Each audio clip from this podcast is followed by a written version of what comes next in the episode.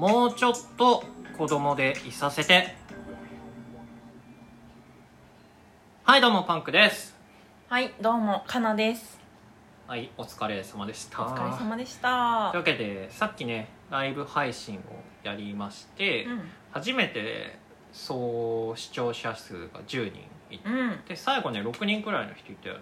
そうですね。ありがたい。これは嬉しい。これはねすごい数字ですよ皆さんうん。あのライブ配信ってさあの大人数来てる番組、うん。あのいっぱいあると思うんですけど、ん。実際さあの僕らがじゃあその路上で演奏した時に、うん。まあ、どのくらい人を集められるかっていううん。話になってうん。多分今だったらそこそこ泊まってくれる人はいるんだけどでうん。もしっかりなんかね最後まで30分の尺聞いてくれるってなかなかないんじゃない、うん。そうだね。そう。そういう意味でねすごい、うん。えー嬉しいですね。そうだね。嬉しいね。6人最後まで、ね、聞いてくれるってすごいね。路上ライブでそうそういうことある？いやあのー一緒にうん。やってからは、うん。どうだろうね。でも1人2人とかでやってた時はないね。ああそっか。その今の編成になる前とか。要するに弾き語りでマジでうん。よくいそうな感じでやってた時は、うんそうか。あのいやああるなあるよ。ある？めっちゃ大勢集めた時とかもあるけど、えー、すごいね。完全に歌とかじゃなくてパフォーマンス？ああそっか。なんかだパフォーマンス担当のね人がね。そうそうそう。大学生というかなんか社会人でこう生きてるなお前らみたいな感じでこうある意味人が湧くっていう感じだったから。なるほどね。そう。演奏というよりなんか大道芸に近い。そうか。らそれこそなんか当時ってさ、でも普通にやったら人がなかなか集まんでもね全くいない時っていうのないんだよねやってきた中で実は、ええそうそうそう。ほんうん。あのうん。ー池袋で、うん。それこそなんか本当に自分一人とかうん。なんか知り合った人とかとなんかちょっとそういう交互に弾き語りみたいなのとかやってた時期があったんだけどああすごいね逆にやっぱね酔っ払いの人とかいるじゃんそういう時間帯って、ああいるね。なそういう人が絡んで来てくれるから。ああそっか。そう。そういう意味でね路上は路上で意外とうーん。あのボイパの人とかいきなり来てあ 俺の全くボイパが似合わない曲に対してポンツパツとか。めちゃくちゃ盛り上がる。あすごいね。そう。であと今さ YouTube だからちょっと取り上げられた人間、うん。人がいるんだけど、うん。なんかリコーダーマンって知ってる？いや知らないな。いやいるんだよ。リコーダーマンっていう都市伝説みたいな人が。でへえその人は、うん。今 YouTube で取り上げられてすげうん。えなんか本当に拡散されたけど、うんうん。当時ねそういうのない時に絡まれて、うん。結構衝撃を受けた。へえその人はリコーダーを吹く人？そうリコーダーをうん。二刀流で鼻で吹くいえ？すごいね。やでも恐ろしいのはそこじゃなくて、うん。なんでリコーダー吹いてるかっていう理由がうん。やばいんだよ。うん。でなんか僕に5000円くださいみたいな。うん。えど何ですかっつったらなんかその、僕罰ゲームで今リコーダー吹いててうん。なんか1日にうん。1万うん。大体うん。稼リコーダーで稼がないと、ん。この罰ゲームやめられないんですよっつってええ言っててえでもリコーダーの演奏だけで1日1万って結構いいけるもんなんすかっつって。うん。いや今いけなくて今2年間罰ゲームやってる。んですよ律儀だね。えそれ罰を受け続けてる。すごいね。いや俺日本で一番重い刑罰だと思うわ。リコーダーそうだね。リコーダーを人前で2年間吹き続ける。その人でもじゃあ今はもう報われてるんじゃないだから YouTube で、のうん確かその話聞いてその場でそ、うん。お金を渡すっていう人が出てきたんだよね。わあそうなんだ。そう。でも本当にねマジでホームレスみたいな人だったからそうなんだ。当時は。へえかなんか どういう経緯でその罰ゲームになったのか気になるところだね。いやそれはね結構怖かったよね。うんそうそう結構。だからみ皆さんもね東京都心、うん。あの埼玉から池袋のラインとかでよくね見かけられるらしい。うん。ポケモン情報みたいになるけど、そこで遭遇できるらしい。ああそうなんだ。ああでもそれで言うとね私もね一人知っててね「バイオリン侍」っていうあのなんか最初小さい侍とかって名乗ってたあのバイオリン弾く男の人がいるんだけど、まあ、確かにねあの侍みたいに髪の毛を後ろで祝いてて、まあ、割とイケメンみたいな感じの人なんだけどなんかその人はねバイオリンの多重録音をその場であの録音しながらそれにそれをループさせて自分の音をさらに重ねていくみたいな感じの曲をやってた。あそうやってめっちゃ有名になった人じゃない、あそうそう今はすごい有名になってたんだけどその当時は私が見つけた時にはまだあのいつも使ってる駅の駅前で一人で路上ライブしててお客さんが数人いてちょっとお金もらっててみたいな感じの状態だったんねでその後普通にあのツイッター見つけてねフォローしたらフォロバーしてくれてて今でもフォロバーされてるの。でもその人はそうそうそう。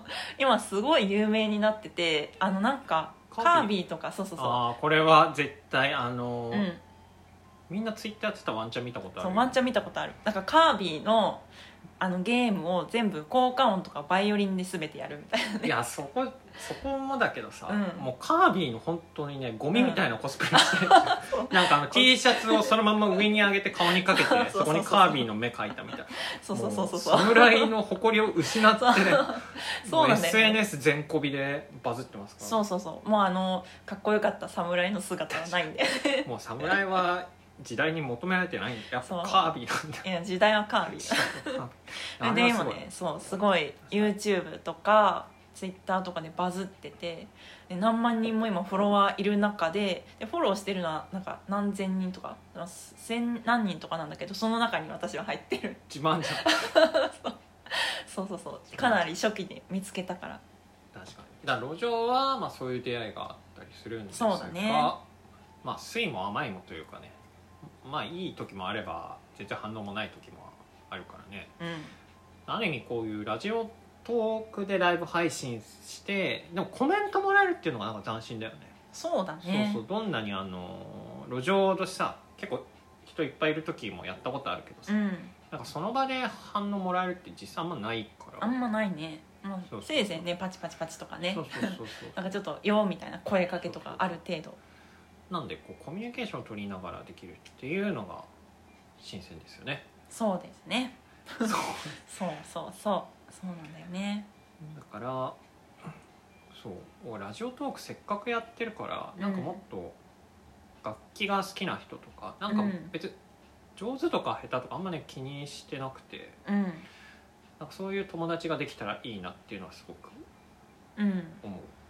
そうだね。なんかライブハウスもねたまに演奏しますけど、うん。なかなか仲良くなれないじゃん。確かに。その場限りかも。そうそうそうそうそうなんかあのバンドのあの感じと自分たちのやってる音楽の感じがいまいちね。うんこうロロックバンドじゃんやっぱさ、うん。ライブハウスでみんながやりたいの。そうだね。こうねエレキギターのとかうんちゃんちゃかなってみたいな,、うん。なんかそこら辺の人とあんま仲良くなれてなくて。うん。そう。なんかこれほのぼのしてていいと思うんだよね。うん。そうだねなんか自作の曲とかさうん。ライブハウスだとなんか反応って結構微妙だったりするじゃん。うん。なんだけどラジオだとさ人柄がそもそもラジオを通して伝わってるから、確かにね。なんかそれがすごいいい曲というかうんうん。物語がその人に背景があったりするからね。確かに確かに。なんかそういうのが伝わることをうん。やりたい。うん。やりたいですなるほどね。人柄まで伝わる音楽会。人柄まで伝わる音楽会。そのままやる。自分の自己紹介とワンエピソードからの一曲。うん。なるほどね。これと。まあでもそうだね。普通のなんかライブでも MC とかでそういうなんか背景とかって喋ったりするけどねそことやっぱ違うのってどういうとこだろいやもっとね些細なことでいい。ううん。ライブハウスってなんかちょっとやっぱさうん。誇張されるじゃんまあステージがあってさスポットライター見てさ、そうか 俺たち CD 出すねみたいなみたいな。うんそうだそうねあの感じよりももっと本当些細な話からできるっていうのがいいと思う、そうか。なんか今日ここ散歩してうん。帰りにスーパーで玉ねぎ買ってうん。そんな日々ですみたいな。くらいで犬のうんち踏みました。そんくらいの些細さ。そうか。なるほどね。本当日常って感じだね。そうそうそうそう。でコメントももらえるしねそうの場。合、ん。確かにね。そこから話が広がってさらに人間性が分かったりするね。なるほどね。そういう演奏会をやりたい、はい。なんでラジオトークのライブでは、えー時間がある時はねなるべくライブをして、うん。でこう友達じゃないけど、うん。なんかそういうことやりたいなっていう人を見つけられたらなってういう、ん。あの声かけてくれれば全然うん。あのなんかやりましょうって感じで。でうんうん。すかね。そうだね。そうそうそうそうそう。やっぱさほらラジオトーク自体って今芸人さんの枠がすごい多くて。うん。そうなんだ。そうそうそう。なんかさ芸人さんやっぱテレビ出てるからさ、うん。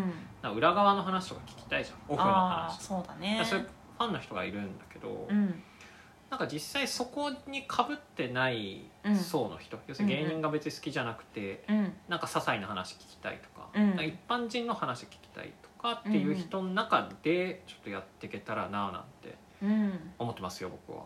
そうだね。そうねそういうニッチな層をね持っていやいやいいんだよ。平和な層と。そうだね。なんか名付けたいけどね。うん。なんかないのかな？何層？何層だろう日常層みたいな。日常層。日常日常勢にしますか、うん。